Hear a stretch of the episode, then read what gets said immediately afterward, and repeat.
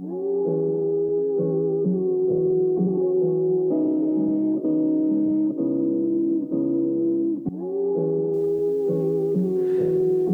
Freundinnen und Freunde der Wolfsburg, ich begrüße Sie und euch ganz herzlich zu diesem Podcast Bleiben oder Gehen, wenn engagierte Christinnen und Christen innerlich kündigen. Mein Name ist Jens Obot, ich bin an der Wolfsburg Dozent für den theologischen, kirchlichen und zeitgeschichtlichen Bereich und ich freue mich, dass Sie dabei sind, denn vielleicht trifft dieser Podcast ja auch bei Ihnen einen Nerv. Auf jeden Fall passt das Thema gut in die Zeit. Schließlich stehen wir am Anfang der Fastenzeit bzw. der österlichen Bußzeit. Ja, was eine gute Gelegenheit darstellt, die eigene Realität kritisch in den Blick zu nehmen und auch nach Wegen der Umkehr zu suchen. Dass in Deutschland Menschen in großer Zahl der katholischen Kirche den Rücken kehren und austreten, ist ein lange bekanntes Phänomen dass sich aber inzwischen auch immer mehr zum Teil hoch engagierte Gläubige und selbst hauptamtlich tätige Frauen und Männer von ihrer Kirche innerlich distanzieren oder ganz abwenden, das ist ein Phänomen, das zumindest nach meiner Wahrnehmung erst jetzt wirklich in den Fokus rückt. Zweifellos haben hier der Missbrauchsskandal in der katholischen Kirche und der Umgang damit auf viele wie ein Brandbeschleuniger gewirkt. Und obwohl im Rahmen des synodalen Weges nun über zentrale kirchliche Fragen diskutiert wird, etwa über Macht- und Gewaltenteilung, Frauen in kirchlichen Ämtern, Beziehungsformen und Sexualität oder die priesterliche Lebensform, ist für viele Frauen und Männer in der Kirche das Maß längst voll und die Geduld restlos erschöpft.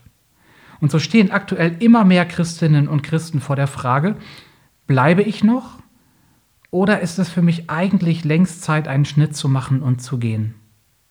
Worüber ich mit meinen drei Gästen gleich sprechen möchte, ist zum einen die Frage, was es für die Kirche bedeutet, wenn ihr inzwischen selbst die engagierten Mitglieder den Rücken kehren.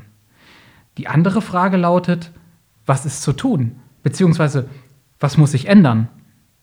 Ich freue mich auf ein spannendes Gespräch mit Doris Bauer, die im vergangenen Jahr als gläubige und hochengagierte Frau aus der Kirche ausgetreten ist Julia Knob, Professorin für Dogmatik an der Katholisch-Theologischen Fakultät Erfurt und Teilnehmerin am Synodalen Weg, sowie Klaus Pfeffer, Generalvikar im Bistum Essen. Herzlich willkommen. Ich freue mich, dass Sie dabei sind. Vielen Dank. Ich freue mich auch. Frau Bauer, ich, ähm, ich würde ganz gerne mit Ihnen beginnen, denn Sie haben im Sommer vergangenen Jahres äh, dem Nachrichtenportal katholisch.de ein sehr spannendes Interview gegeben und darin über ihre persönlichen Beweggründe gesprochen, aus der katholischen Kirche auszutreten. Ja, und äh, da viele Hörerinnen und Hörer dieses Interview jetzt nicht kennen, würde ich Sie zunächst bitten, einmal etwas ausführlicher von sich zu erzählen. Also wie ist Ihr Lebensweg in der katholischen Kirche verlaufen und ähm, was hat Sie schließlich zum Kirchenaustritt bewogen? Mhm, okay, ja. Ja, ich kann so sagen, dass ich äh, von Kindheit an ähm, eng mit der katholischen Kirche verbunden war, katholisch sozialisiert bin, war. Und ähm, bei uns zu Hause gehört es dazu, am Wochenende regelmäßig den Gottesdienst zu besuchen, Kommunionunterricht, also alles. Ähm, das kirchliche Leben wurde gepflegt, es war wichtig, es gehörte zum Lebensalltag dazu und ähm, ich habe mich da auch zu Hause gefühlt, wohlgefühlt, ähm, habe in der Jugendarbeit war ich dann später tätig, ähm, auch als Gruppenleiterin. Ähm, ich war die jüngste Pfarrgemeinderatsvorsitzende mit 27 Jahren.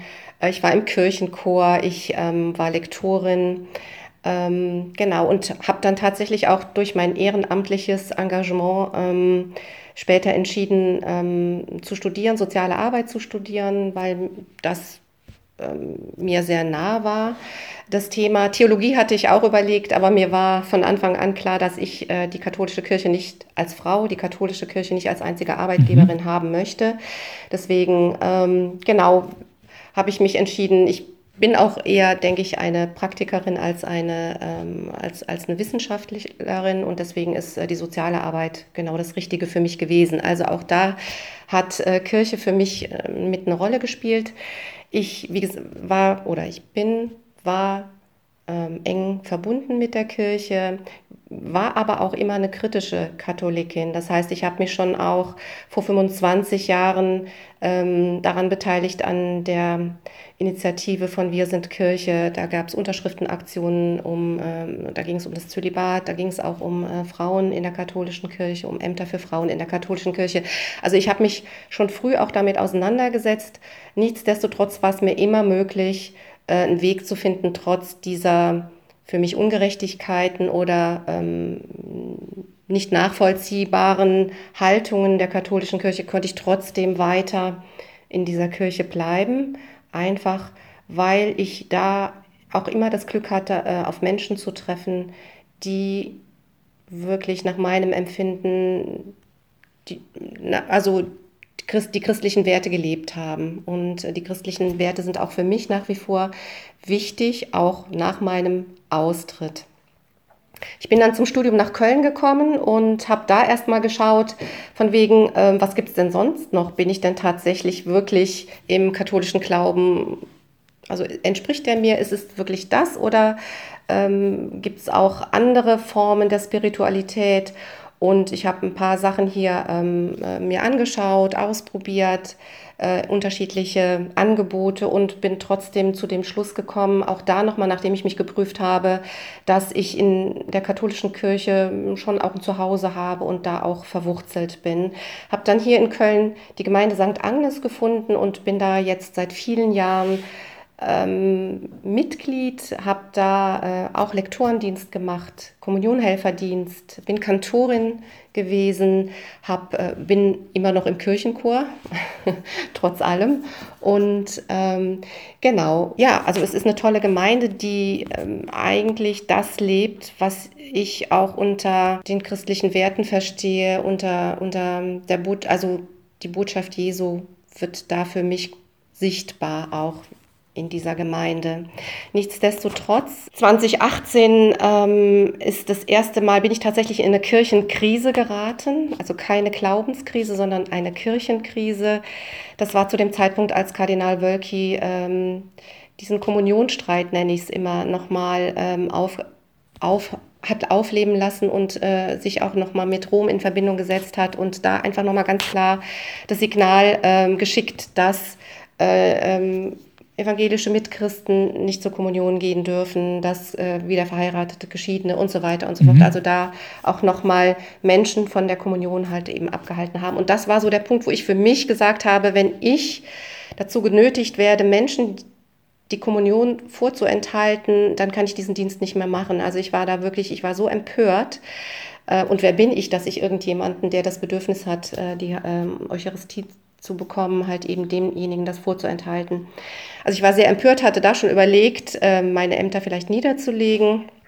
Bin dann nochmal ins Gespräch mit den Seelsorgern gegangen, habe dann nochmal für mich einen Weg gefunden, äh, weiterzumachen ähm, meine Dienste, meine ehrenamtlichen Dienste. Bin dann auf das Buch von der Christiane Florin gestoßen mit Weiberaufstand.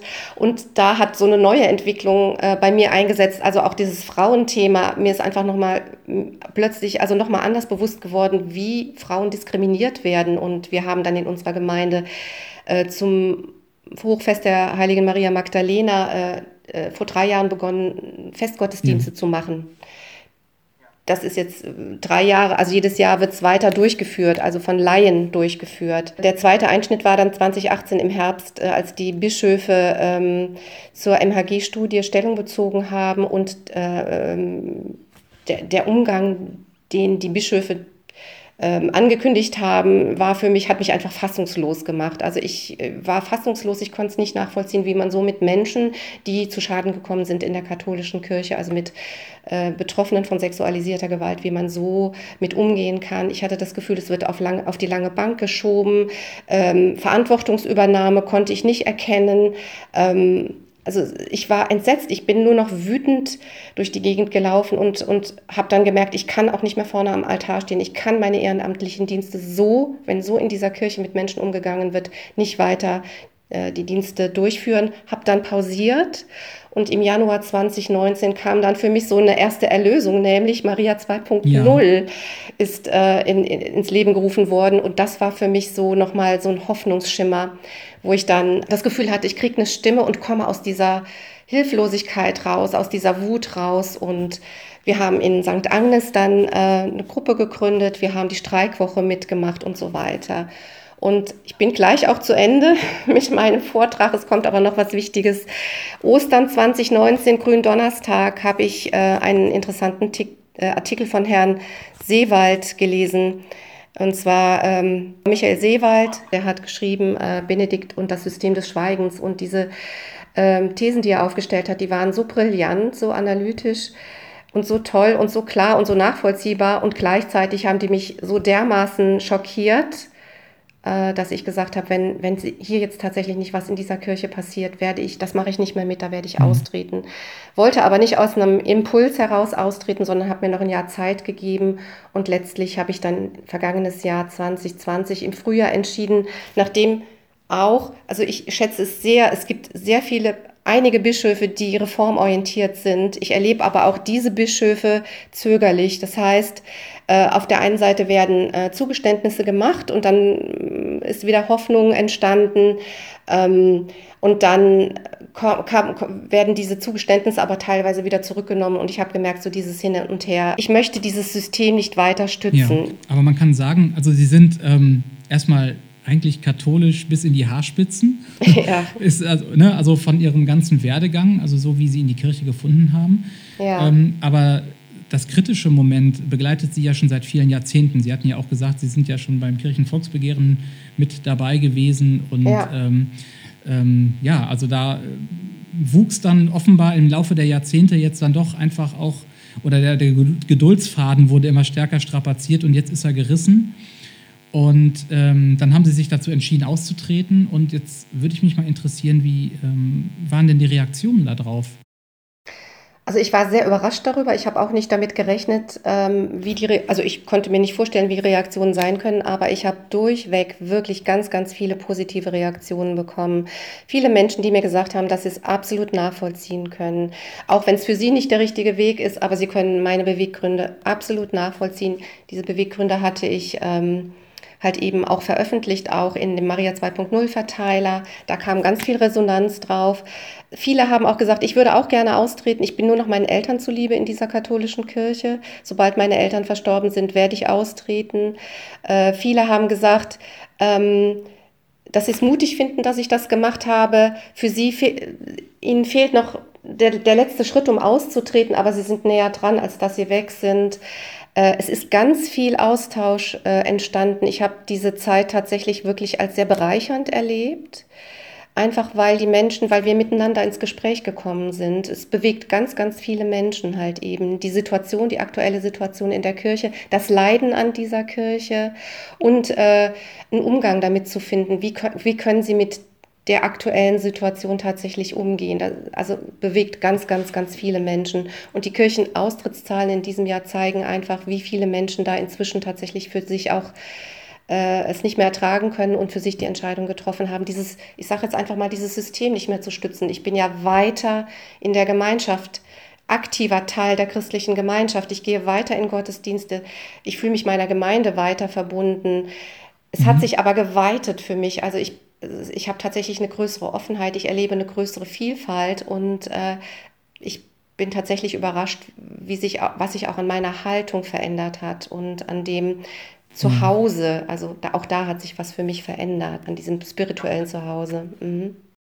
Ja, gab es denn auch Kritik also an Ihrem Schritt? Also auch Leute, die das kritisiert haben? Zum Beispiel die Reaktion auf Ihr Interview bei katholisch.de? Also gab es da auch negative Reaktionen? Nee, also die sind wenigstens nicht bei mir angekommen. Es kann sein, dass es äh, auch negative Reaktionen gab, aber bei mir persönlich sind keine angekommen. Im Gegenteil, ähm, ich ja. habe Rückmeldungen gekriegt, dass ich mit bestimmten Aussagen tatsächlich manchen Leuten auch Hoffnung mache und Mut mache. Ähm, viele haben es als mutig empfunden, dass ich sowas mache, ähm, also da, dass ich die, meine Beweggründe so formuliert habe. Und ähm, letztens hat sich tatsächlich jemand auch gesagt, ähm, dass, dass die betreffende Person auch ausgetreten ist, weil sie durch meine Beweggründe auch den Mut gefasst hat und halt eben dann diesen Schritt gegangen ist. Ich glaube, viele haben auch Sorge, diesen äh, Kirche zu verlassen, weil es tatsächlich wirklich, weil sie einen Ort brauchen, was ich auch total gut verstehen kann. Brauchen einen Ort, ähm, ja, eine Gemeinschaft, die brauche ich mhm. auch, die mhm. ist mir auch wichtig. Aber nicht um jeden Preis. Mir war der Preis jetzt zum Schluss zu hoch. Ja, aber ja, eben, also das heißt, Sie ähm, sind zwar ausgetreten, ja. aber so richtig weg sind nee. Sie ja nicht. Also Sie sagen ja, Sie gehen noch in die Kirche, Sie sind auch noch nach wie vor dort in der Gemeinde engagiert. Und bei Maria 2.0 bin ich auch nach wie vor engagiert, weil es mir wichtig ist, mich für Menschenrechte und Menschenwürde und Geschlechtergerechtigkeit einzusetzen. Und die katholische Kirche hat eine ganz hohe Verantwortung. Und äh, es ist mir wichtig, dass auch die katholische Kirche, auch wenn ich jetzt nicht mehr Mitglied bin, aber trotzdem, dass, dass es da Reformen gibt, einfach weil es um Menschenrecht und Menschenwürde und Geschlechtergerechtigkeit geht. Darum geht es. Und deswegen ist es mir noch wichtig, ja. mich auch weiter ja. zu engagieren. Jetzt würde ich ganz gerne mal an der Stelle ähm, einhaken und auch ähm, Frau Knob da mal ins Boot holen. Und zwar, ähm, es hat ja Frau Bauer schon einiges erzählt über ihren ihren Frust, hat auch nochmal gesagt, es ist eigentlich gar keine Glaubenskrise, sondern es ist in erster Linie eine Kirchenkrise. Sie möchte das System so nicht unterstützen. Und ähm, wenn ich jetzt einfach mal, ist, ich meine, es ist immer so eine Sache mit persönlichen ähm, Erlebnissen, aber ich muss sagen, in meinem persönlichen Umfeld häufen sich jetzt auch Gespräche mit ehemaligen Kommilitonen, die mit mir zusammen Theologie studiert haben in Münster. Ähm, ähm, aber auch mit Ordensleuten, mit denen ich gesprochen habe, die ebenfalls, also ähnlich wie Frau Bauer, einen unglaublichen Frust schieben, um es mal ein bisschen platt zu formulieren. Und ähm, können Sie da ein bisschen aus dem Nähkästchen plaudern, vielleicht auch nochmal so aus dem, aus dem Bereich der universitären Theologie? Haben, gibt es da auch diese Frusterfahrung, wo man sagt, also ich, ich kann einfach nicht mehr, ich will nicht mehr? Also ich konnte bei dem, was äh, die Frau Bauer erzählt hat, ich hätte bei ganz vielen Dingen sagen können, ja, kenne ich, kenne ich auch, habe ich auch gehört. Ich habe gerade ganz ähnliche Gespräche geführt. Es sind unglaublich viele Gespräche, die mit einer ganz ähnlichen Motivation begonnen werden. Ähm, auch die Punkte, die Frau Bauer genannt hat, also die katholische Sozialisation, eine einerseits kritische Verbundenheit, andererseits eine ganz tiefe spirituelle, auch liturgische Verbundenheit mhm. mit dieser mhm. Kirche, ähm, dann Klärungsprozesse, dann dieses Jahr 2000 2018, das wirklich in ganz vieler Hinsicht eine Zäsur war, das ist ganz, ganz verbreitet. Jetzt ist natürlich im universitären Bereich oder auch im Bereich kirchlicher Dienstes nicht, äh, also ist die Option auszutreten jetzt erstmal nicht das erste, was auf der Straße liegt. Natürlich ähm, nicht. Aber, aber die, ähm, also die Wahrnehmung, dass es zur Gewissensfrage werden kann, in dieser Kirche zu bleiben, weil man ja gerade als Universitätslehrerin, als äh, Schullehrerin im kirchlichen Dienst, in der Caritas und, und, und in den verschiedenen kirchlichen Berufen natürlich auch das System stützt ne, und auch stützen will und auch gewinnend für dieses System arbeiten will, das ist tatsächlich für viele ein, ein Problem geworden. Und da ist, glaube ich, für die ähm, Universitätstheologinnen und Theologen das Jahr 2018 nochmal auf eine andere Weise ähm, ja eine Herausforderung gewesen, wobei Frau Bauer im Grunde auch die, die großen Punkte genannt hat. Also man konnte in diesem Jahr ja wirklich ähm, kaum ein paar Wochen mal Ruhe haben und, und wusste gar nicht, was man noch alles aushalten soll und wo man, ne, was man noch alles schlucken soll. Das ist die Orientierungshilfe, also eine ökumenische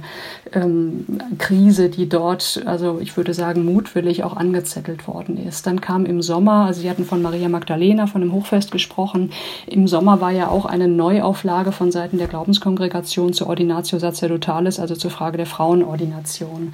Dann kam im Herbst die MHG-Studie, die sicher die größte Zäsur gewesen ist. Aber es war so ein Jahr, ähm, das wirklich, Studientag der Bischofskonferenz hat es auch so benannt, eine Zäsur darstellt. Und ähm, diese Zäsur hat in meiner Wahrnehmung bei vielen etwas verändert. Also irgendwie ist man nicht mehr bereit, Dinge wegzulächeln oder Kuriositäten irgendwie mhm. wegzulächeln, mhm. zu denken, naja, so ist der Laden halt, das kennen wir ja und ne, so sind sie halt.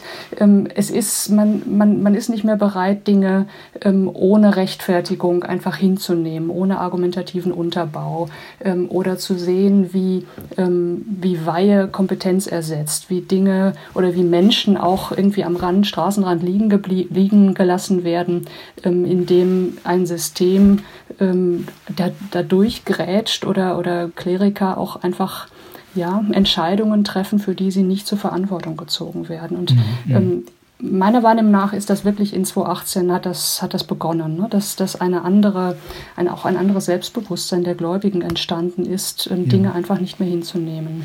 Mhm. Ja, Herr Pfeffer, jetzt haben Sie natürlich einige Zeit warten müssen, aber ähm, von Ihnen würde ich auch gerne hören. Also wie, wie nehmen Sie das wahr, was gerade gesagt wurde? Ähm, wie würden Sie darauf reagieren? Also machen Sie auch diese Beobachtung von diesen starken Frusterfahrungen?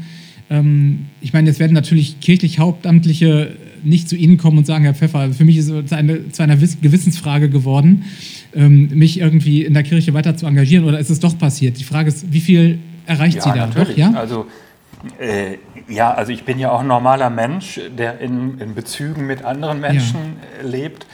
Und da begegnen wir natürlich im, äh, sowohl im, im, privaten Umfeld wie aber auch jetzt dienstlich in Anführungsstrichen äh, Menschen, die sich genau mit diesen Fragen auseinandersetzen. So.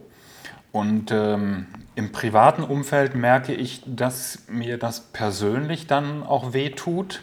Das ist irgendwie ganz eigenartig, das trifft mich dann noch näher, wenn ich mitkriege, dass Menschen ausgetreten sind, die mit mir auch irgendwie in dieser Kirche auf dem Weg gewesen sind, so, dass es tut einfach weh. Ähm, dann gibt es bei mir also natürlich das Phänomen, dass sich Menschen an mich wenden, die mitkriegen, wie ich mich positioniere, die mich vielleicht auch so in meiner Tätigkeit schon länger kennen und die mir einfach erzählen, äh, äh, also und das, daran fühlte ich mich erinnert bei dem, was Frau Bauer gesagt hat, äh, wie sehr sie mit dieser Kirche einerseits verbunden sind und dass sie aber nicht mehr anders können, als zu gehen. Und dass auch dieser Schritt zu gehen unglaublich schmerzvoll ist. Also, und das geht mir dann äh, sehr, sehr nah, weil ich denke, das, das zerreißt einzelne Menschen und äh, da werde ich dann auch ähm, auch wütend, auch auf Teile meiner Kirche, auch der kirchlichen Hierarchie, der ich selber ja angehöre, mhm. aber ich kriege ja auch die inneren Diskussionen mit, weil ich da schon oft wahrnehme, dass das einfach ignoriert wird, dass vielleicht viele, äh, auch Bischöfe, vielleicht auch viele meiner Mitbrüder, Kollegen, das, das gar nicht so an sich ranlassen, was mhm. da passiert, was da auch menschlich passiert. Ja. Und dann gibt es die dritte Schiene, dass ich ja auch einfach jetzt Privatmensch Klaus Pfeffer bin, der eine, eine Geschichte mit dieser Kirche hat. Da habe ich vieles wiederentdeckt, da, ähm, wo ich mich dann manchmal auch, wenn ich in Distanz jetzt zu meiner beruflichen Rolle gehe und mir dann mal so vorstelle, was wäre gewesen, wenn ich in meinem Ursprungsberuf geblieben wäre. Ich wäre halt, habe halt erst eine journalistische Ausbildung mhm. gemacht und habe dann Theologie studiert und denke manchmal darüber nach, was wäre passiert, wenn du das nicht gemacht hättest, wäre es irgendwie bei der Zeitung oder sonst wo geblieben, wäre es verheiratet, Familie und, und so, wo ich mir nicht sicher bin, ob ich nicht heute auch vielleicht jemand wäre, der sagen würde, es reicht. So. Und das finde ich aber gesund, sich das auch als Priester, auch als mhm. Amtsträger immer mal wieder zu sagen. Ich sage das manchmal auch so im inneren Kreis. Es ist auch mal wichtig, manchmal wie so ein Helikopter mal über sich und über sein, seine kirchliche Blase zu fliegen, um mal zu gucken, was passiert denn da eigentlich und wie denke ich mit ein bisschen Abstand drüber. Und dann kann ich das ganz gut nachempfinden. Bin mir aber auch nicht sicher, wie ich mich entscheiden würde, weil ich auch im Blick auf meine eigene Geschichte da manchmal so denke, naja, so als Kind und Jugendlicher erinnere ich mich, dass ich auch immer irgendwie mit der offiziellen Kirche gehadert habe. Und die offizielle Kirche damals war mal ein familiärer Hintergrund. Als kleines Kind irgendwie äh, da immer Rosenkranz beten zu müssen, sonntags in der Andacht zu laufen, wo ich lieber zum Fußballplatz gegangen wäre, wo ich auch irgendwie als Jugendlicher gedacht habe, was ist, sind das alles für Abstrusitäten, die ich in meiner Kirche mitkriege und habe für mich aber trotzdem in dieser Kirche, dann in der Jugendarbeit, dann auch Felder gefunden, wo die Kirche eben auch anders war, wo man sagen konnte, ja, lass die mal und wir gehen hier unseren eigenen Weg und gehören aber trotzdem auch zu dieser mhm. Kirche. Und ich glaube, dass das inzwischen Jetzt aber in einer, Phase, wir, wir kirchengeschichtlich angekommen sind, wo sich so viel angestaut hat, dass das nicht mehr funktioniert, mhm. dass man nicht mehr so einfach sagen kann, ach ja Gott, äh, lass die mal und ich habe mir meine kirchliche Nische, äh, weil die Kirche eben ja auch in dieser Zeit noch bis in die 70er, 80er Jahre doch noch sehr breit aufgestellt war und irgendwie so dazugehört. Und das ist völlig weggebrochen. Die Menschen sind total frei. Mhm. Es, ist, äh, es löst im sozialen Umfeld nichts mehr aus, wenn man austritt. Ganz im Gegenteil. Das waren ja alles Dinge, die waren noch vor 30, 40 Jahren deutlich schwieriger. So. Und, und jetzt knallt halt der ganze Frust bei vielen hoch, auch von dem, was die Generation vor uns vielleicht alles vermittelt bekommen haben in dieser Kirche. Es ist ja nicht nur der Missbrauchsskandal. Also wenn ich an meine Eltern, Großeltern denke, mein Gott, was ist diesen Generationen auch an Zeugs vermittelt worden? Und ich erlebe viele alte Menschen, die im Rückblick auf ihre Geschichte sagen, es war auch vieles in, dieser, in ihrer eigenen kirchlichen Sozialisation furchtbar. Wenn das 70, 80-jährige Menschen sagen, wenn die von früher erzählen, das geht mir dann schon mhm. unter die Haut. Ja, damit sind wir jetzt schon mitten im Gespräch. Also das heißt, ähm, mich würde nochmal auch so die Reaktion von Kirche auf, auf diese Situation interessieren. Sie, Herr Pfeffer, hatten das ja gerade nochmal gesagt. Also ein Teil ähm, von Kirche sitzt es aus und ignoriert es. Ähm, jetzt haben wir den synodalen Weg. Wir sprechen natürlich heute nicht im, über den synodalen Weg im engeren Sinne, aber trotzdem ähm, an diesen synodalen Weg knüpfen sich ja jetzt auch viele Hoffnungen. Die Frage ist, ähm, ob dieser synodale Weg mit diesen großen Reformthemen, denn die sind ja alle auch vor dem Hintergrund des Missbrauchsskandals gut identifiziert worden. Es geht natürlich im Wesentlichen auch um die äh, Frauenfrage, es geht um ähm, das Priesterbild, es geht um Sexualität, äh, um Macht und Partizipation. Ähm, kommt das nicht schon fast dann zu spät? Also, weil wir haben ja auch gerade schon gemerkt, äh, es, es staut sich so an, es ist so ähm, eigentlich schon überfällig. Also die Leute gehen, brechen jetzt schon weg. Wie viele Chancen räumen Sie da eigentlich dem synodalen Weg ein? Puh, also die Frage, kommt das nicht zu spät oder wie das die spielt für mich jetzt keine Rolle. Alles hat seine Zeit. So, es hilft mhm. ja auch nichts. So, es, äh, es ist jetzt dran.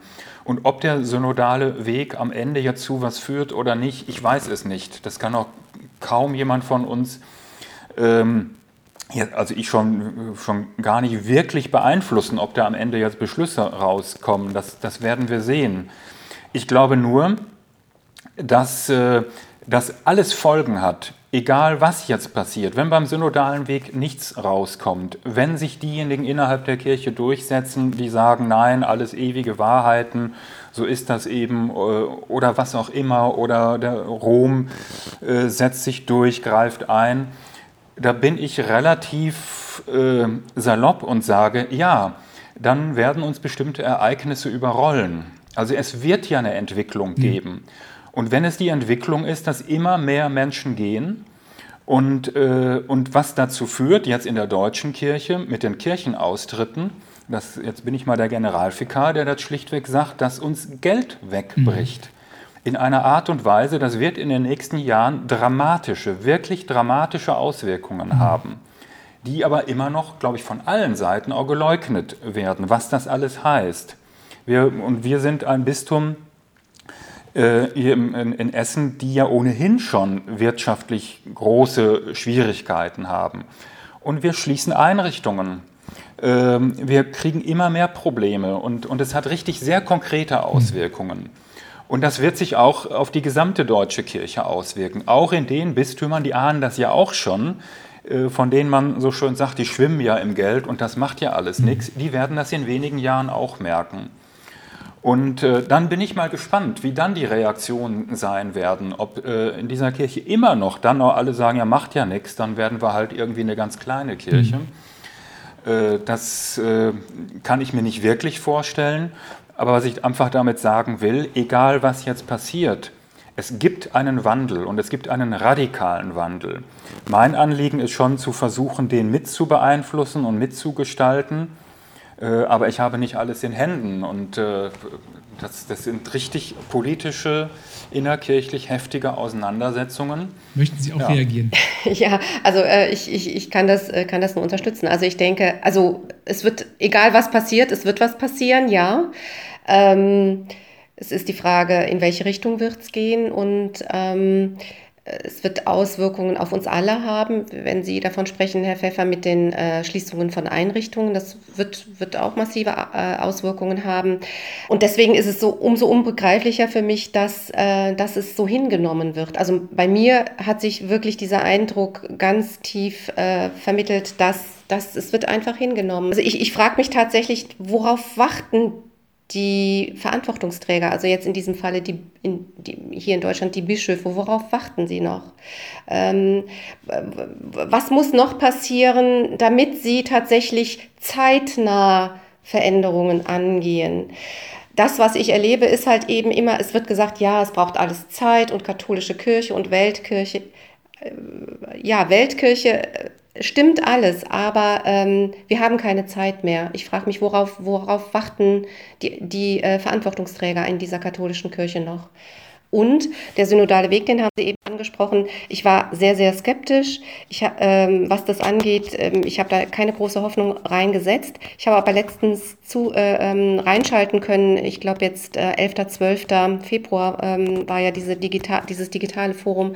Und das hat mir schon ein bisschen Hoffnung gemacht. Da sind so viele tolle Menschen mit tollen Ideen. Und wenn da tatsächlich wirklich äh, äh, Lösungsideen äh, umgesetzt werden würden, wenn da eine Bereitschaft zu wäre und das auch zeitnah, dann das würde mir totale Hoffnung machen, sage ich jetzt einfach mal. Mhm. Ja, und ich glaube, das, das wird auch tatsächlich kommen. Also der, der synodale Weg ist ja unter ganz hohem Druck entstanden. Das ist ja nicht eine mhm. ähm, lange vorbereitete Geschichte gewesen, dass man sagte, auch wir müssten mal ganz grundsätzlich an solche Themen drangehen, sondern man ist endlich an Themen drangegangen, die seit 30 Jahren auf dem Tisch liegen oder seit 50 Jahren, seit der Würzburger Synode, weil es nicht mehr anders ging. Und deswegen ist auch das Argument, da würde ich total zustimmen, Frau Bauer, dass das alles Zeit braucht und was man jetzt erstmal einen großen Prozess anleiern muss und so, das, das zieht einfach nicht. Die Themen sind da, die Argumente sind da. Was fehlt, ist der, oder was, was langsam jetzt wächst, da wäre ich also auch eigentlich ganz zuversichtlich, ist auch ein im besten Sinne des Wortes politischer Wille, an die Themen heranzugehen und wirklich auch Entscheidungen herbeizuführen und nicht zum, zum hundertsten Mal darüber nachzudenken oder Tagungen abzuhalten, bei denen genau diejenigen nicht teilnehmen, nehmen, die, die eigentlich die Adressaten wären oder für die man die auch macht, sondern es ist ein, ein strukturierter Prozess, wo man auch nicht das Geistliche gegen das Politische ausspielen soll. Ein strukturierter Prozess, der ergebnisorientiert laufen muss. Und es sind mhm. unendlich viele hoch engagierte und hochkompetente Leute dabei. Also das ist wirklich faszinierend und auch ein, eine unglaubliche Energie ist da im Raum und ein Wille, diese Kirche zu gestalten. Ähm, es gibt natürlich die unterschiedlichen mal, Lager oder die unterschiedlichen Mentalitäten. Es gibt einige hoch engagierte. Es gibt eine ganze Reihe, glaube ich, ähm, glaube ich wahrzunehmen, auch in der Bischofskonferenz, die hoffen, dass das bald vorbei ist und dass man das irgendwie aussitzen kann oder die zumindest sich nicht, nicht so zu Gehör bringen, wie man sich das wünschen könnte. Und es gibt ähm, natürlich die Hardliner, die ihre eigene Enge mit dem Willen Gottes verwechseln oder mit dem, mit dem Willen Gottes labeln und damit eben jede Veränderung ähm, ja, wegdrücken wollen. Aber es passiert etwas. Und das ähm, Neue, was ich dort erlebe, ist, dass tatsächlich Gespräch passiert und dass die Welten zueinander kommen. Ne? Also Herr, Herr Pfeffer hatte vorhin davon gesprochen, dass manche Entwicklungen ignoriert werden oder man sie gar nicht an sich heranlässt. Das geht beim synodalen Weg nicht mehr. Da ist wirklich ein Forum, wo die Leute auch den Mund aufmachen und gerade die jungen Leute, die Frauen unglaublich offen und klar und präzise und dringlich sprechen, sodass man diese Themen nicht mehr vom Tisch wischen kann. Ähm, ob es schon zu spät ist, ob es schon halb eins ist, weiß ich nicht. Wir haben ja keine Alternative. Also wir müssen an, an dem Punkt, an dem wir heute sind, das tun, was möglich ist. Manche sagen, der synodale Weg sei die letzte Chance. Ähm, ich kann dem was abgewinnen, wenn man das so versteht, dass es die letzte Chance ist, die viele Katholikinnen und Katholiken der Amtskirche geben ne, ja. und sagen, wenn das jetzt nicht läuft, dann bin ich raus. Ähm, es ist aber in mancher Hinsicht auch die erste Chance, dass man tatsächlich, wie das dann immer so schön heißt, auf Augenhöhe in ein Gespräch tritt und auch wirklich ähm, auf, ähm, auf Lösungen setzt und auch ähm, ja sowas wie, wie ja, symbolische, wirksame Handlungen erwartet. Wenn man sagt, wenn das jetzt nicht läuft, dann ist der Zug auch abgefahren. Und diese Dringlichkeit erlebe ich jetzt so in meiner mal, theologischen Existenz tatsächlich zum ersten Mal. Und ich finde das theologisch auch hochspannend, weil wirklich neu gedacht wird, was heißt eigentlich Institution, was bedeutet Institution auch für Identität, für katholische Identität, wer bestimmt die eigentlich und, und, und. Es kommt ja, Entschuldigung, es kommt ja hinzu, ähm, dass wir jetzt in einer kirchengeschichtlichen Epoche äh, uns befinden, wo alle ahnen, nichts bleibt mehr in der Kirche, wie es war. Und zwar auf allen Ebenen. Und das ist was, äh, was sehr Bedrohliches. Das ist was sehr Bedrohliches und, und ich sage deshalb auf allen Ebenen, weil mir das manchmal hilft, so diese Konflikte etwas besser zu verstehen. Natürlich neigen wir gerne dazu, immer auf die da oben zu gucken. Und in den Diskussionen sind wir immer sehr fixiert, äh, Bischöfe, Rom und so weiter. Ich bin ganz froh, dass ich irgendwie alle Ebenen äh, so in meiner beruflichen Laufbahn so durchlaufen habe und die ja nach wie vor mitbekomme. Wenn ich in meinem Bistum mitkriege, welche Veränderungen in unseren Kirchengemeinden anstehen, wie es da abgeht vor Ort, da erlebe ich jetzt mal jenseits von der Frage Kleriker oder Nicht-Kleriker Auseinandersetzungen, äh, abgrundtiefe Aggressionen zwischen unterschiedlichen Gemeinden, die jetzt plötzlich was miteinander tun sollen. Also ich hätte nie für möglich gehalten, wie viel Aggression, wie viel Hass in unserer Kirche schlummert, der dann plötzlich aufbricht. Wo wir Menschen haben, die sagen, wenn ihr mir meine Kirche zumacht, ich werde niemals eine andere Kirche betreten. Mit denen nebenan habe ich nichts zu tun.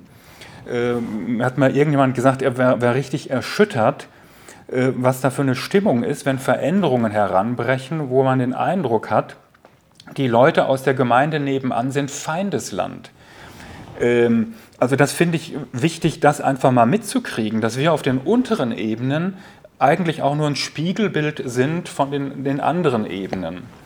Oder wenn ich dann hier in meinen Gemeinden gefragt werde, warum kriegt ihr das denn nicht hin, dass es mal einen Finanzausgleich mit den anderen Bistümern gibt, dann sage ich nur, ja, das ist bei den Bischöfen genau das gleiche wie bei uns hier.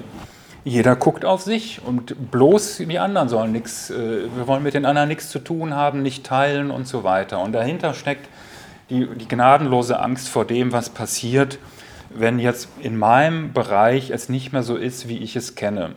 Und jetzt auf die Gesamtkirche bezogen, ja, es geht um die Frage des, des Amtes in der Kirche. Es geht, das ist das, glaube ich, weshalb sich vielleicht meine Berufsgruppe, Bischöfe und so weiter extrem schwer tun, weil sie, glaube ich, ahnen, das, was hier angesprochen wird, das stellt die bisherige äh, Ausübung der Struktur der Kirche total in Frage.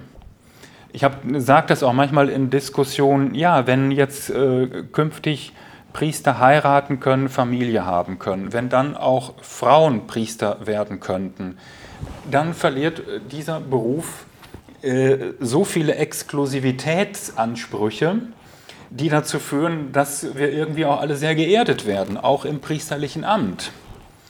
Und dadurch verlieren diejenigen, die dieses Amt jetzt haben, natürlich auch irgendwie so einen, einen Status oder was auch immer das ist. Und davor haben viele Angst. So. Und, äh, ich, und es ist vielleicht, äh, ich will das ja nicht verteidigen oder rechtfertigen, aber es hilft, glaube ich, so diese Zusammenhänge zu verstehen, weil es eine ganze Reihe von Menschen gibt, die das Gefühl haben, oh Gott, es gibt viel, es geht viel verloren. Wir haben letzte Woche bei uns hier Priesterrat gehabt, wo einer auch sagte, oder wo insgesamt auch so eine sehr bedrückte Stimmung war, wo einer auch sagte, er hätte so das Gefühl, wir sind irgendwie nichts mehr wert und auf uns hauen alle rein und wir werden immer weniger und jetzt hätte ich da viele Argumente gegenbringen können, aber habe in dem Moment gedacht, ja, das ist jetzt erstmal das subjektive Gefühl.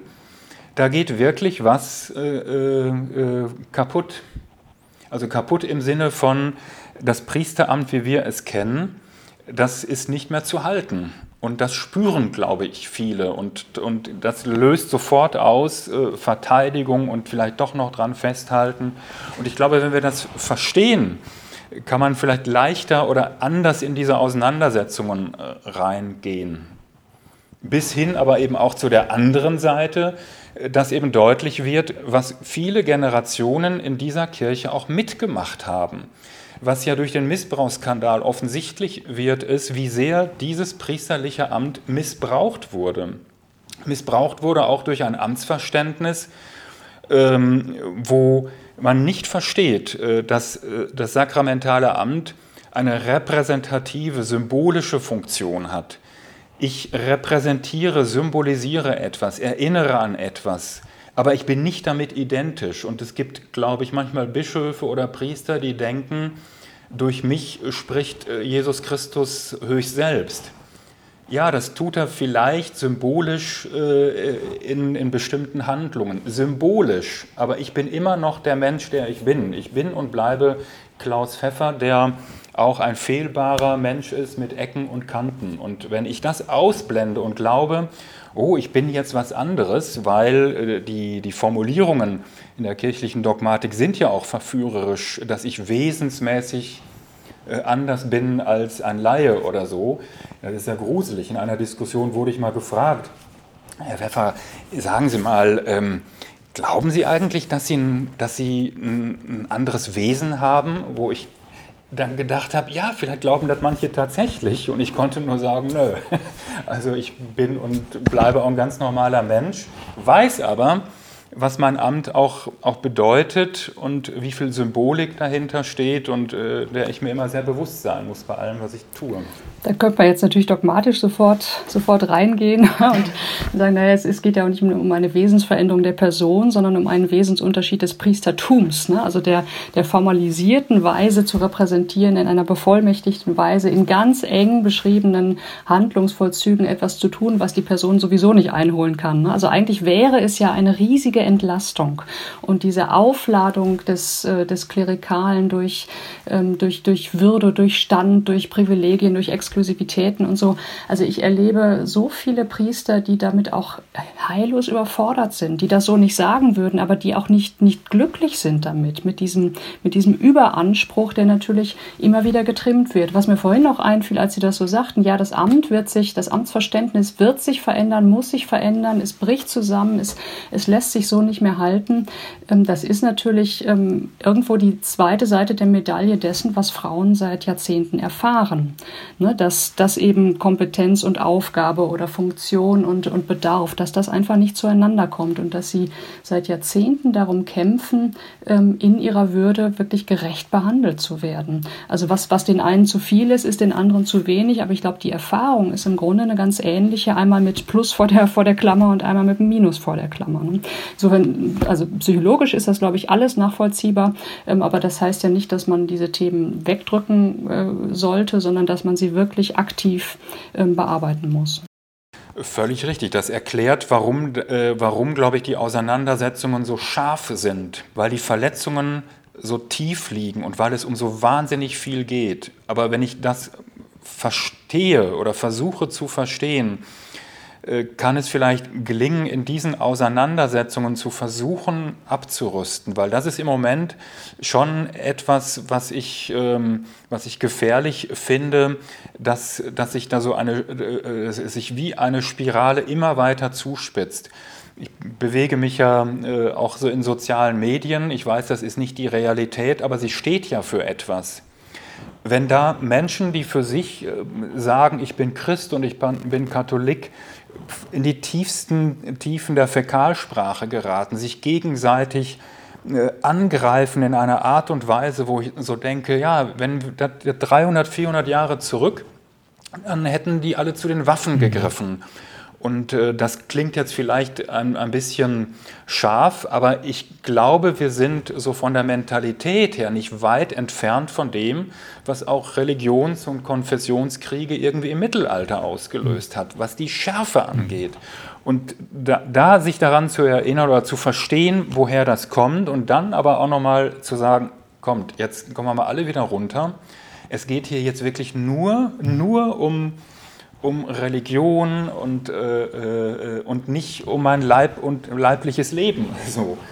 Äh, weil wenn das so weitergeht, weiß ich nicht, wie wir äh, uns da noch eines Tages wirklich in die Augen gucken wollen. Also dann läuft das am Ende auf eine echte neue Kirchenspaltung oder eine Zerfledderung unserer Kirche. Also ich ähm, äh, würde sagen, es spielen noch andere äh, Aspekte mit einer Rolle. Veränderung macht grundsätzlich Angst, weil äh, es kommt was Neues. Ich bin in dem alten System drin, da weiß ich, was ich habe, ich fühle mich sicher und jetzt kommen ähm, Menschen und wollen es anders haben und äh, ich weiß aber noch nicht, wie es anders wird und wie es anders für mich werden kann. Welche, welche Rolle werde ich dann da spielen und so weiter. Also grundsätzlich ähm, ängstigt Veränderung viele. Das, denke ich, ist mit Sicherheit auch ein Grund, weshalb da die Konflikte vielleicht äh, schneller hochkochen. Und ich glaube auch, wir haben nicht wirklich eine Streitkultur. Wir haben es nicht gelernt, uns miteinander auseinanderzusetzen.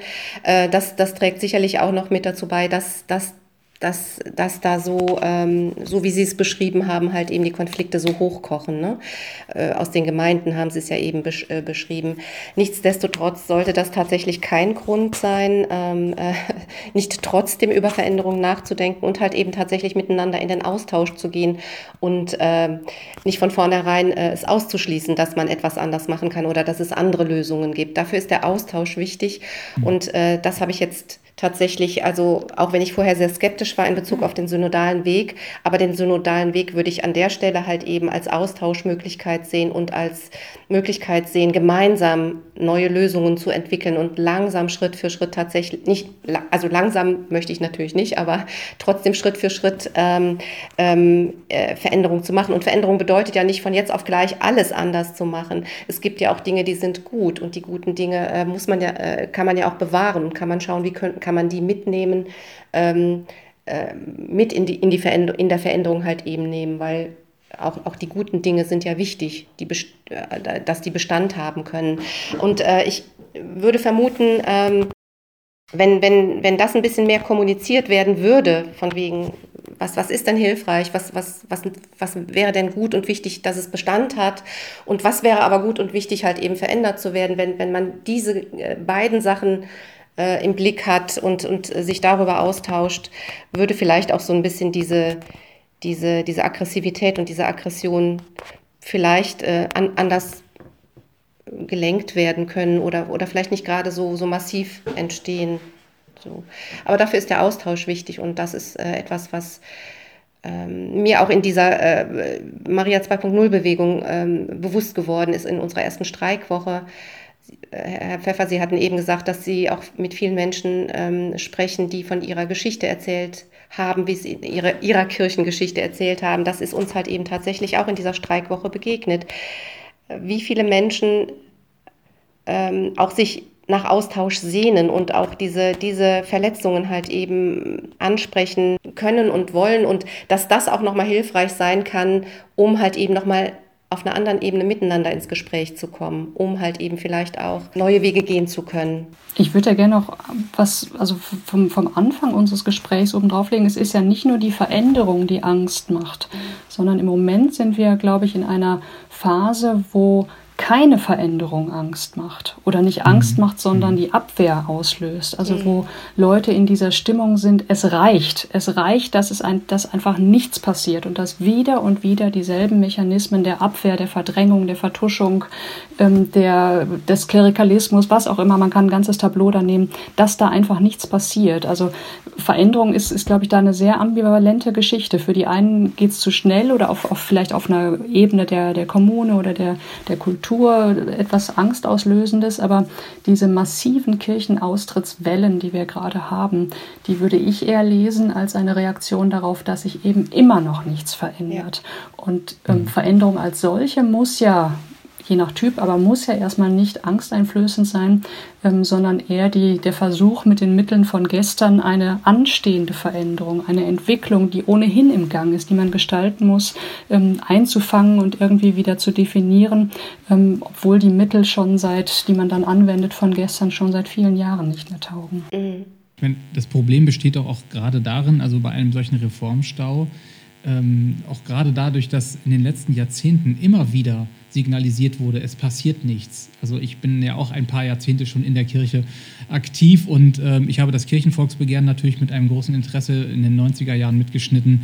Es gab viele Anläufe, es gab zum Beispiel auch das Memorandum 2011 von äh, Theologinnen und Theologen, die ein, äh, ein Memorandum verfasst haben, auch nochmal für ganz entscheidende Reformziele eingetreten sind. Auch das hat nichts bewirkt.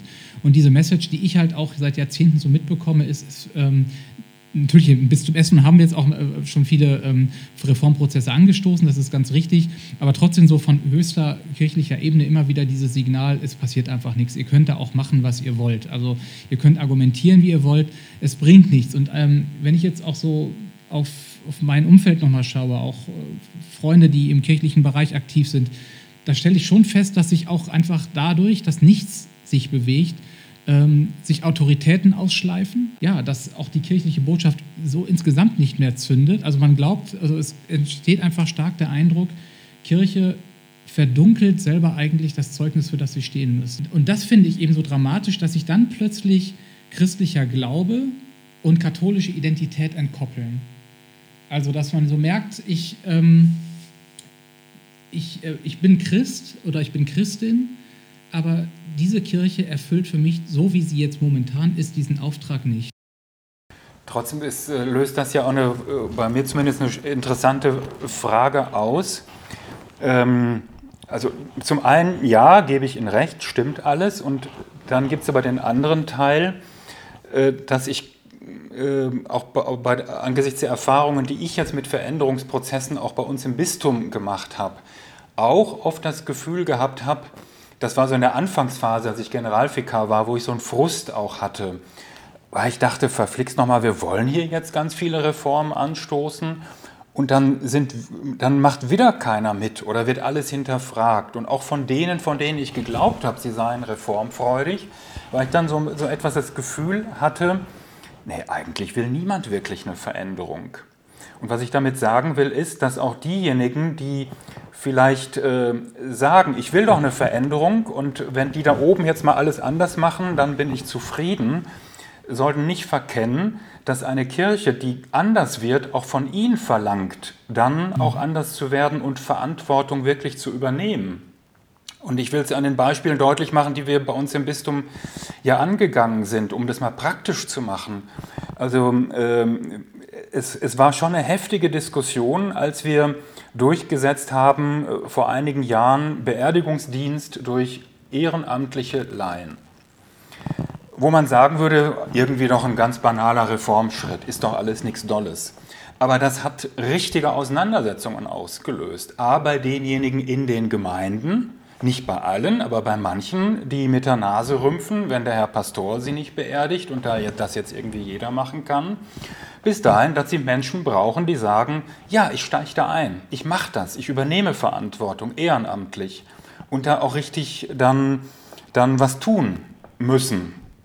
Ich, es gibt viele, die, die da was sehr Berührendes, Tolles erleben. Wir sind da wirklich weit gekommen. Aber was ich damit sagen will, ist, wenn wir zu einer Kirche werden wollen, und das ist unser Ziel, die wirklich von vielen Menschen mitgetragen wird und die nicht nur vom Klerus, die nicht nur von Hauptberuflichkeit abhängt, dann, hat das, dann bedeutet das auch eine gewaltige Veränderung äh, so, äh, so für die Menschen, die bislang auch so auf der Seite waren, so wir sind jetzt diejenigen, die jetzt von den hauptberuflichen Stückchen bedient werden. Ich drücke das jetzt mal so ein bisschen provokant aus, weil das ist ja auch wiederum die andere Seite.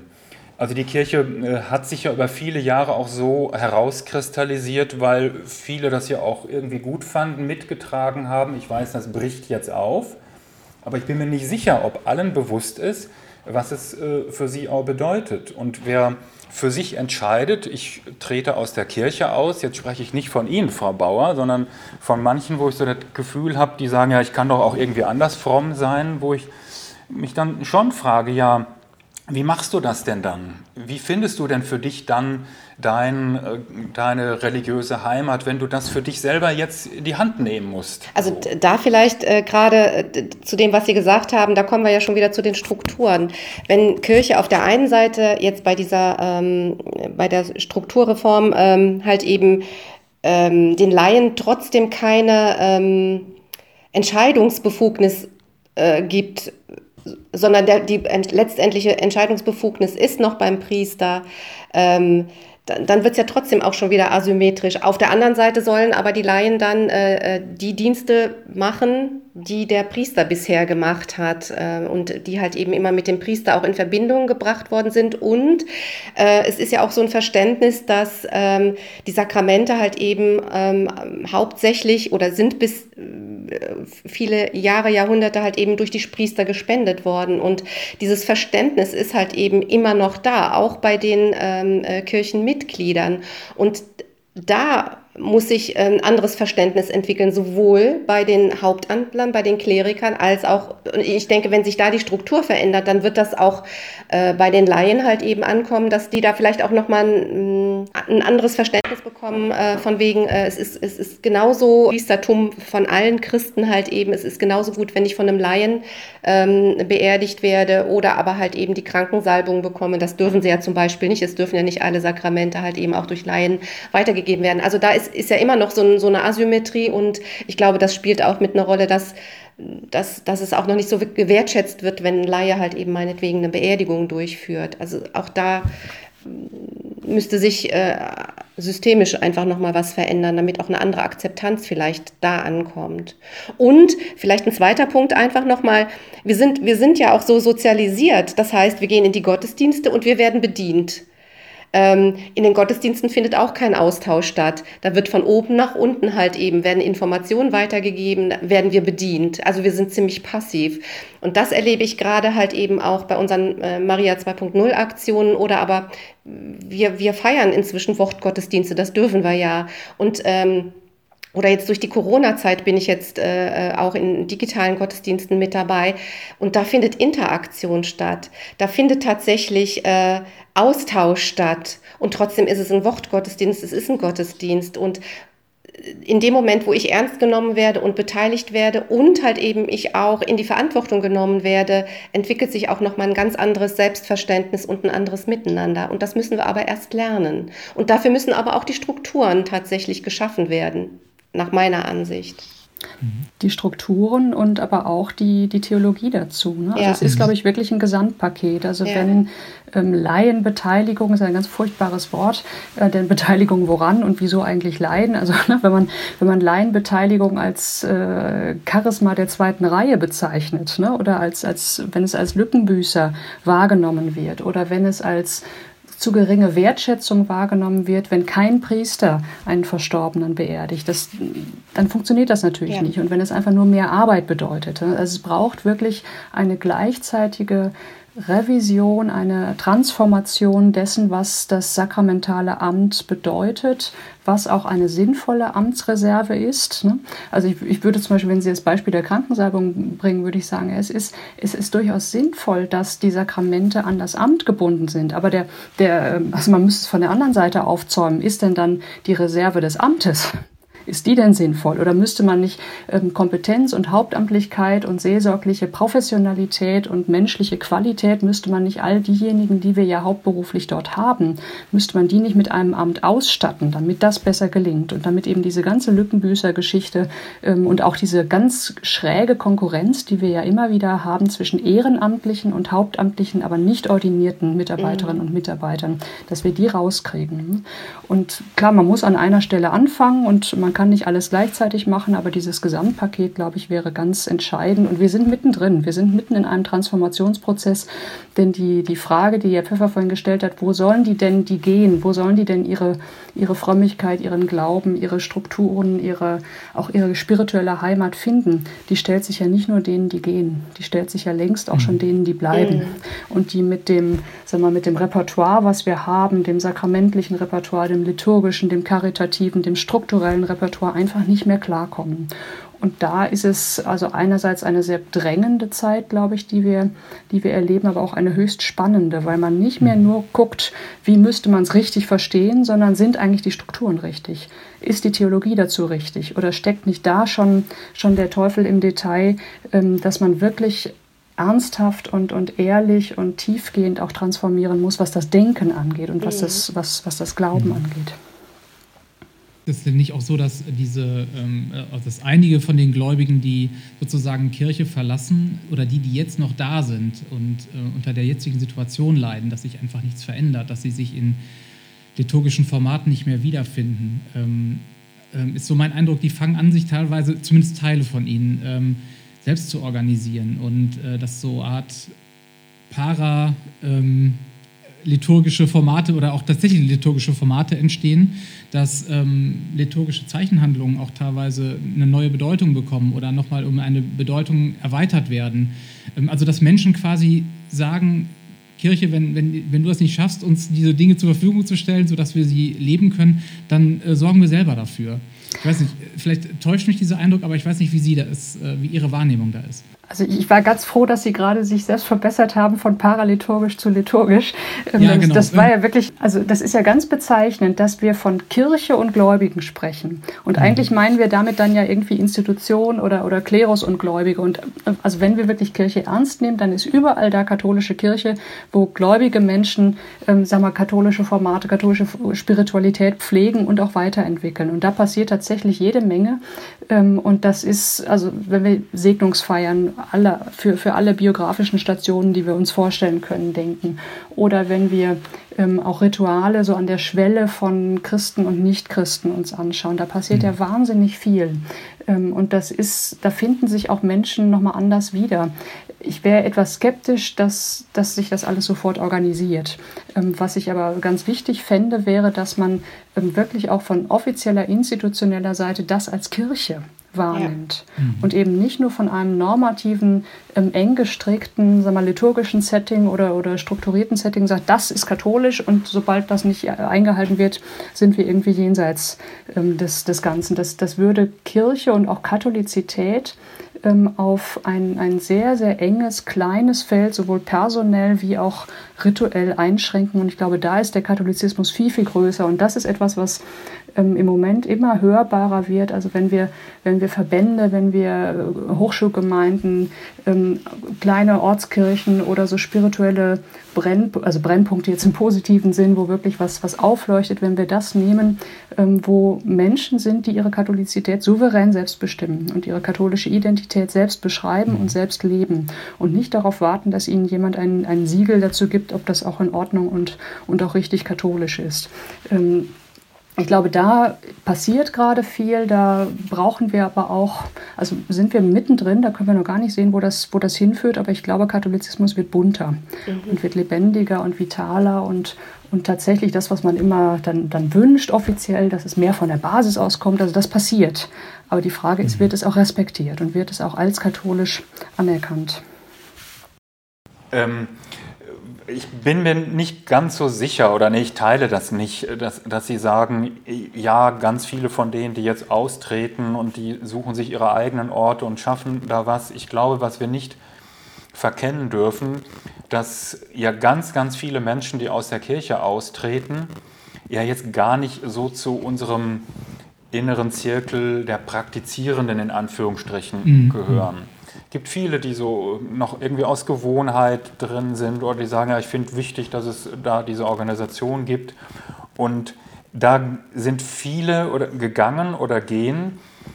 Und das finde ich wichtig, dass wir uns das zu Gemüte führen, für die der Glaube eigentlich gar nicht mehr so eine große Rolle spielt. Ich kenne jedenfalls auch in meinem privaten Umfeld viele Menschen, für die ist das einfach kein Thema.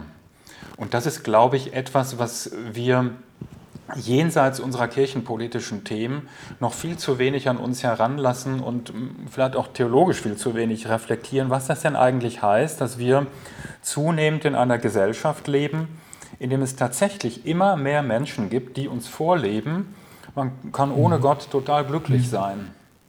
Und was das eigentlich mit uns Katholiken, mit Christen macht, mir geht noch ein Gespräch mit einem alten evangelischen Pfarrersehepaar nach, die jetzt schon so um die 90 sind und die mir so aus ihrer Familie erzählten, wie bei ihren eigenen Kindern anfing, äh, dass so die Kirchlichkeit bröckelte und sie jetzt Enkelkinder haben, für die der Gottesglaube überhaupt keine Rolle mehr spielt.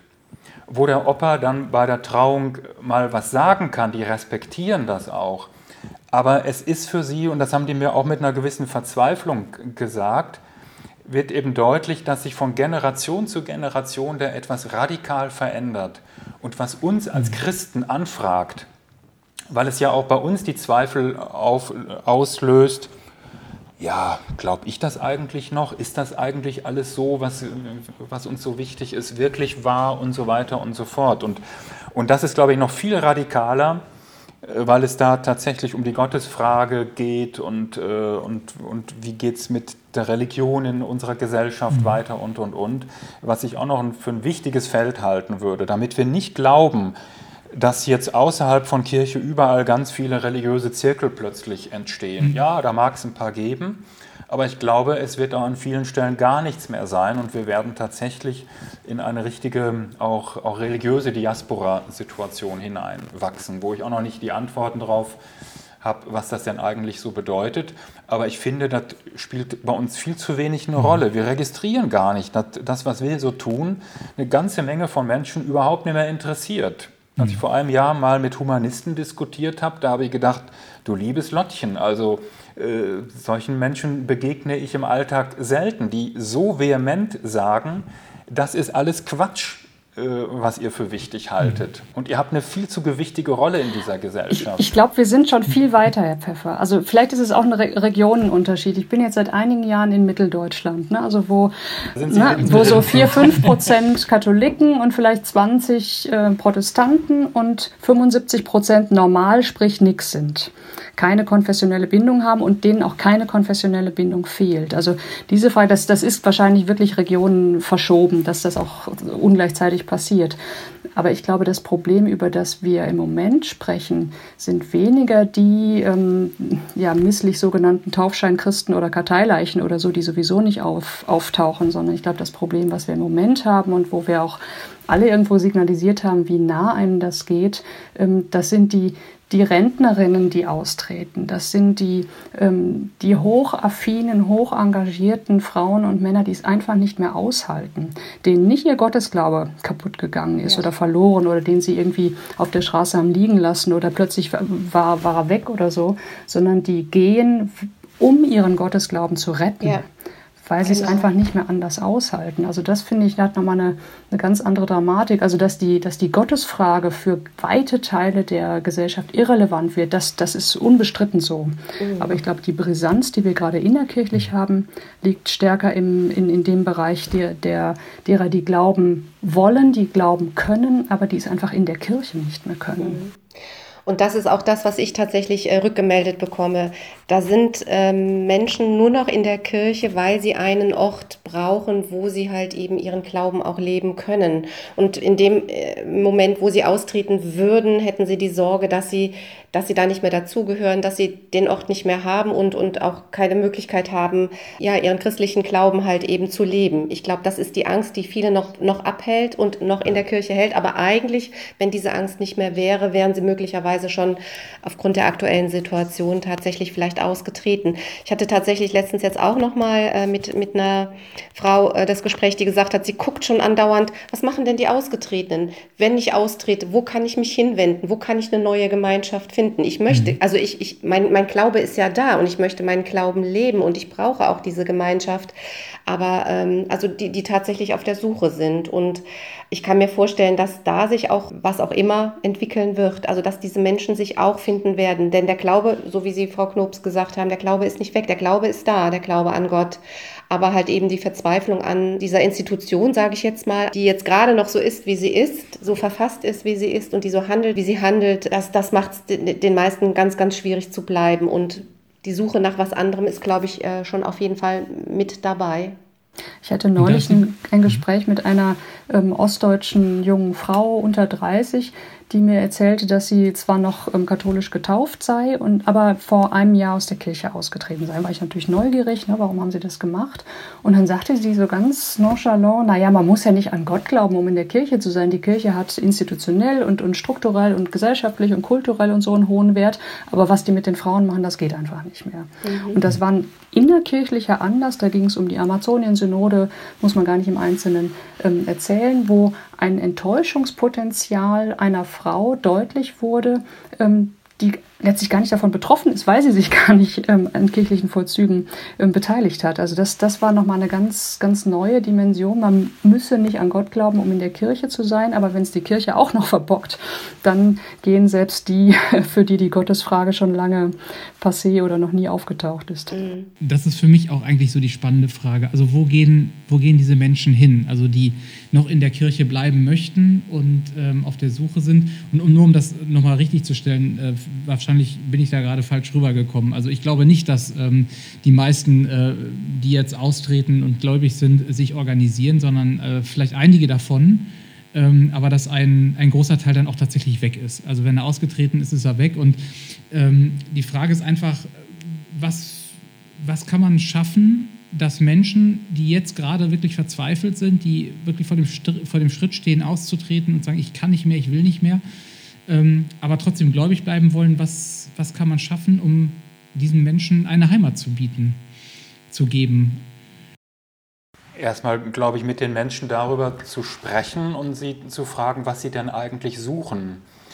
Ich habe vor ein paar Tagen ein Gespräch auch mit einer Frau gehabt, die mit sich ringt, die un total unzufrieden ist mit dem, was so in ihrer Ortskirche gerade passiert und ähm, dann bei mir anfragte, ob man irgendwie auch ein Bistum wechseln könnte oder so, was, äh, was jetzt aber irgendwie auch kurios ist. Ich kann ja nicht einfach jetzt ein paar hundert Kilometer weiterreisen. Mhm. So, und äh, habe ihr dann einfach die Frage gestellt, überleg doch, was du eigentlich suchst. Was brauchst du für deinen Glauben? Und dann, dann schau dich um, entweder in, in der Kirche, in der du bist, weil es gibt überall die Orte, auch in unserer jetzt so verfassten katholischen Kirche, ob das St. Agnes in Köln ist oder eben auch andere. Oder aber du blickst auch einfach mal so ähm, über den, den katholischen Horizont hinaus äh, in, in ökumenischer Hinsicht, ob du da für dich eine christliche Kirche findest, die dir das gibt, was du suchst. Und ich mache das dann deshalb, weil ich diese Frage ja für entscheidend halte für jeden von uns, sich zu fragen, wonach sehne ich mich denn eigentlich? Weil ich glaube, dass, dass viele, und ich glaube ich vielleicht auch eingeschlossen, äh, ja auch mit dem, was wir im Moment so als Heimat bezeichnen, gar nicht so toll finden. Und das wird mir deutlich durch diese Corona-Situation, wo ich von ganz vielen höre, oh, wie gefährlich jetzt der Lockdown, weil wenn die Leute jetzt mal wochenlang nicht in unsere Gemeinde kommen oder in unserem Gottesdienst, dann kommen die ja hinterher nicht wieder. Und die dann deswegen diesen Lockdown so schrecklich finden. Und wo meine Antwort ist, uns müsste doch eigentlich zu denken geben, weshalb wir so eine Angst haben, dass die Leute nicht wiederkommen, wenn sie mal für ein paar Wochen in der Freiheit entlassen sind. Und dahinter steckt doch, dass alle irgendwie ahnen, äh, so richtig glücklich macht mich das eigentlich mhm. nicht, was ich hier so erlebe. Und so richtig dolle ist, sind auch unsere Gottesdienste mhm. nicht. Das sage ich jetzt als Priester, der ja auch manchmal, wenn er in Urlaub ist, äh, äh mal einfach äh, so Gottesdienst auch aus einer anderen Perspektive erlebt und wo ich dann denke, Puh, es wäre für mich spiritueller gewesen, wenn ich am Strand jetzt sitzen würde und da einfach in den Himmel mhm. gucke, als mir jetzt ein Ritual anzuschauen, wo lauter Leute völlig lustlos zusammensitzen und am Altar jemand sehr lustlos einfach nur ein Ritual mit einer völlig fremden Sprache und mit Inhalten, die nichts mit meinem Leben zu tun haben, vermittelt. Finde ich sehr heilsam, auch selber als Priester dann mal so zu erleben. Und ich glaube, es geht sehr vielen so. Und dann wären wir nämlich bei der Frage, was müsste sich eigentlich auch noch so in meiner Ortskirche so verändern, so dass, dass es wirklich meiner Sehnsucht entgegenkommt. Also Sie haben gefragt, Herr Obert, was müsste man anbieten, um eine neue Heimat zu schaffen? Ich glaube, man kann keine Heimat für andere schaffen, mhm. sondern Heimat ist etwas, was, was wächst und die, diese Katholikinnen und Katholiken, die gerade so hadern ähm, und die entweder innerlich gehen oder auch äußerlich gehen, ich erlebe die als tatsächlich heimatlos und irgendwie entwurzelt. Und, und also mhm. ratlos ist schon viel zu wenig, ähm, sondern wirklich in einer existenziell schwankenden ähm, Haltung. Ähm, und da kann man nicht ein, ein Haus draufsetzen und quasi eine mhm. Heimat geben, sondern da braucht es wieder neue Wurzeln. Und ich glaube, diese Wurzeln müssen selber wachsen. Und was viele sagen, die in, in solchen Gesprächen sich äußern, ist, dass sie ähm, also sehr genau nachspüren, im Grunde, was Herr Pfeffer sagt, was, was brauchen Sie eigentlich? Vielfach sehr biblisch wieder ansetzen. Mhm. Ähm, wirklich das, das, das Wort Gottes ähm, direkt auf sich wirken lassen, gucken, was da, also diese ganzen Brücken, die ja eigentlich gut gemeint sind von, von Strukturen, von Sakramenten, von Ritualen und so weiter, die mal ein paar Monate vielleicht auch weglassen. Da kann der, der Lockdown oder der, der, kann, die, kann die Pandemie sogar was Gutes ausgelöst haben. Ähm, das mal weglassen und mal wirklich wieder zu den eigenen ähm, Wurzeln zu gehen und zu gucken, ob man sich da neu verankern kann. Mhm. Genau, und äh, es ist tatsächlich die Eigenverantwortung gefragt. Ich bin jetzt auch nicht davon ausgegangen, dass mir alles in den Schoß fällt, aber ich hatte tatsächlich ähm, schon vor meinem Kirchenaustritt, ähm, also zum Beispiel bin ich über eine Fokularin halt eben in ein Wort des Lebenskreis gekommen und seit zwei Jahren treffen wir uns jetzt einmal im Monat und ähm, lesen dieses Wort des Lebens äh, aus der Fokularbewegung äh, zu einer Bibelstelle und tauschen uns darüber darüber aus. Also so habe ich Möglichkeiten halt eben auch, ähm, mir auch nochmal über meinen Glauben, äh, also darüber nachzudenken oder über Gott zu sprechen und mich auszutauschen mit Menschen auf Augenhöhe. Das ist sicherlich ein Luxus hier bei mir, äh, sage ich jetzt mal. Und das ist aber auch gewachsen und, ähm, und es ähm, ja, und man, man muss selber sich auch auf den Weg machen. Oder ich habe mich selber mhm. auf den Weg machen müssen, um halt eben zu gucken, wo kann ich denn genau das finden, was, was ich mir wünsche oder was ich, ähm, genau, was ich mir wünsche. Ne? Ich glaube, das war so die, die Frage, die Sie auch gestellt haben. Was, was brauche ich denn, was wünsche ich mir denn auch? Mhm. Aber das ist natürlich eine Riesenherausforderung. Das ja. verlangt wahnsinnig viel mhm. Engagement ja. und, und auch eine unglaubliche ähm, Sehnsucht oder ein Hören auf Sehnsucht. Es ist, mhm. ne, man könnte es ja auch einfach fallen lassen. Man könnte ja. sagen, okay, ich versuche mich damit zu arrangieren, mit diesem Verlust, auch mit diesem Abschied von einer kirchlichen Heimat. Mhm. Ähm, das ich glaube, es, man soll nicht unterschätzen, wie anstrengend das ja. ist, sich, sich ja. sowas neu aufzubauen und wie sehr es dann doch auch einen sozialen Zusammenhalt braucht. Ne? Ja. Und da würde ich mir tatsächlich wünschen, also nicht um eine neue Heimat zu zaubern, ähm, sondern einfach um das Know-how und auch die Erfahrung abzugreifen, also von, von unseren Theologiestudierenden, von Hauptamtlichen, von Ehrenamtlichen, dass da also auch viel proaktiv wirklich ähm, an Angeboten kommt. Ne? Und dass man, lasst uns mhm. doch mal ausprobieren, wie man auch anders glauben kann, wie man Glaubensleben gestalten kann kann, wie man Liturgie feiern kann. Ähm, lass uns austauschen, ohne direkt auf Strukturen zurückzugreifen. Denn da ist ja wahnsinnig viel da. Das, das wird ähm, abgegriffen im Moment ähm, gut, glaube ich, bei, bei Krisensituationen der Gesellschaft. Aber es braucht natürlich auch, also das wäre auch gut, wenn es für Krisensituationen des Einzelnen wirklich zum Tragen kommen mhm. könnte. Das Schon sehr schöne Schlusssätze gewesen. Dann sage ich ganz herzlichen Dank Ihnen allen für das sehr nachdenkliche und lebhafte Gespräch und ähm, den offenen Austausch zu diesem sehr brennenden kirchlichen Thema. Ja, liebe Freundinnen und Freunde der Wolfsburg, das war der Podcast Bleiben oder Gehen, wenn engagierte Christinnen und Christen innerlich kündigen. Ich danke Ihnen ganz herzlich für Ihr Interesse. Bleiben Sie gesund und machen Sie es gut.